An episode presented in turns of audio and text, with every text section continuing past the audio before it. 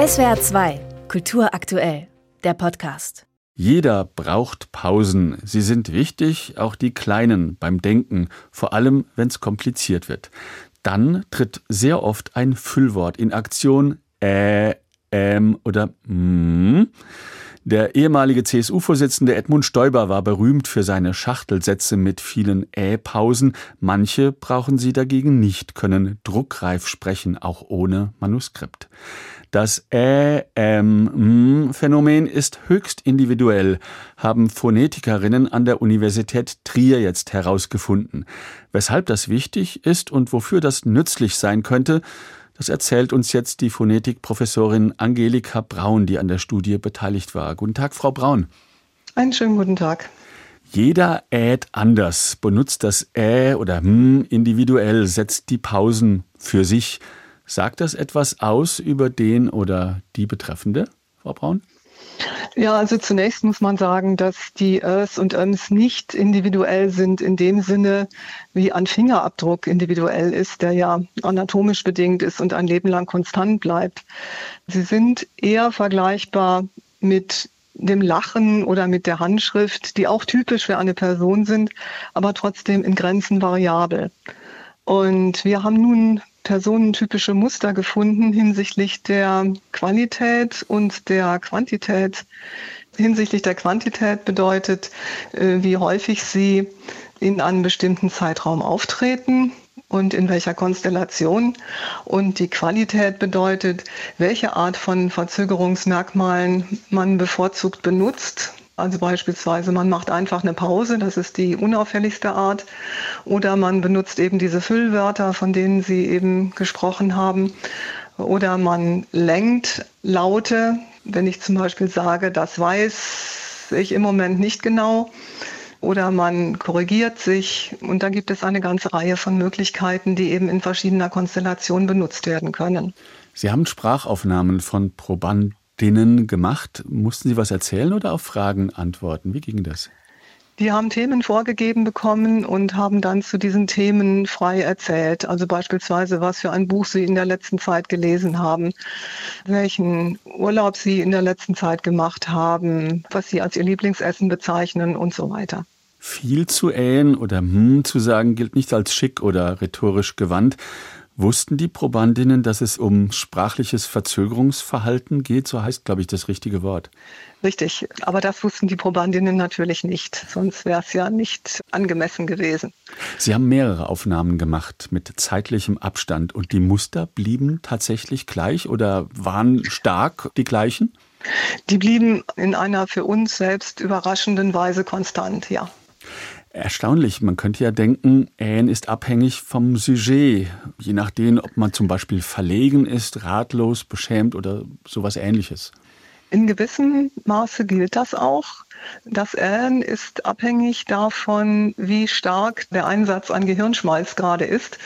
Mit anderen Worten, wenn ich eine Geschichte zum 20. Mal erzähle, dann habe ich die fast schon im Kopf auswendig und brauche weniger Verzögerungsphänomene. Wenn ich aber zu einem für mich schwierigen Thema neu und frisch formulieren muss, dann werde ich mehr solche Merkmale benutzen. Insofern muss man schon immer ein bisschen darauf achten, in welcher Situation sich die Versuchspersonen befinden wobei allerdings die Verteilung der einzelnen Phänomene dann doch relativ konstant zu sein scheint, wenn sich vielleicht auch die Zahl unterscheidet. Bei Radiointerviews wie jetzt werden Äs und Pausen gerne mal herausgeschnippelt. Das ist als Arbeit kein Vergnügen, aber es erleichtert das Zuhören. Ist das individuelle Ähen erlernt oder Ausdruck der Persönlichkeit? Also ist sicherlich Teil des Spracherwerbs. Äh, wobei es nach meiner Kenntnis keine detaillierten Studien dazu gibt, in welchem Alter das äh, erlernt wird und wann es konstant bleibt. Das wäre also eine Anregung für weitere Forschung. Ein Teil der Persönlichkeit, damit wäre ich vorsichtig, weil es ja kein Charaktermerkmal ist, sondern einfach ein Merkmal sprachlichen Verhaltens, das man sich über die Jahre hinweg angeeignet hat. Frau Braun dann anders gefragt, kann man sich das Ähn, hm, kann man sich das abtrainieren? Ich glaube, das haben schon viele Prominente versucht, aber es ist nicht einfach. weil es eben ein unbewusstes Merkmal ist und man sich dieses Verhalten nur ganz, ganz schwer abtrainieren kann. Also ich sehe da keine ganz großen Aussichten, sich das abtrainieren zu können. Warum ist das Ähen, die Verzögerungstaktik Äh bei manchen dann auffälliger als bei anderen? Woran liegt das? Weil manche Leute vielleicht eher einen solchen Verzögerungslaut wie Ä und M benutzen, als einfach eine Pause zu machen.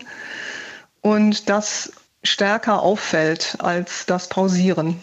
Sie haben auch schon bei Strafverfahren geholfen, Täter anhand von Tonaufnahmen zu identifizieren.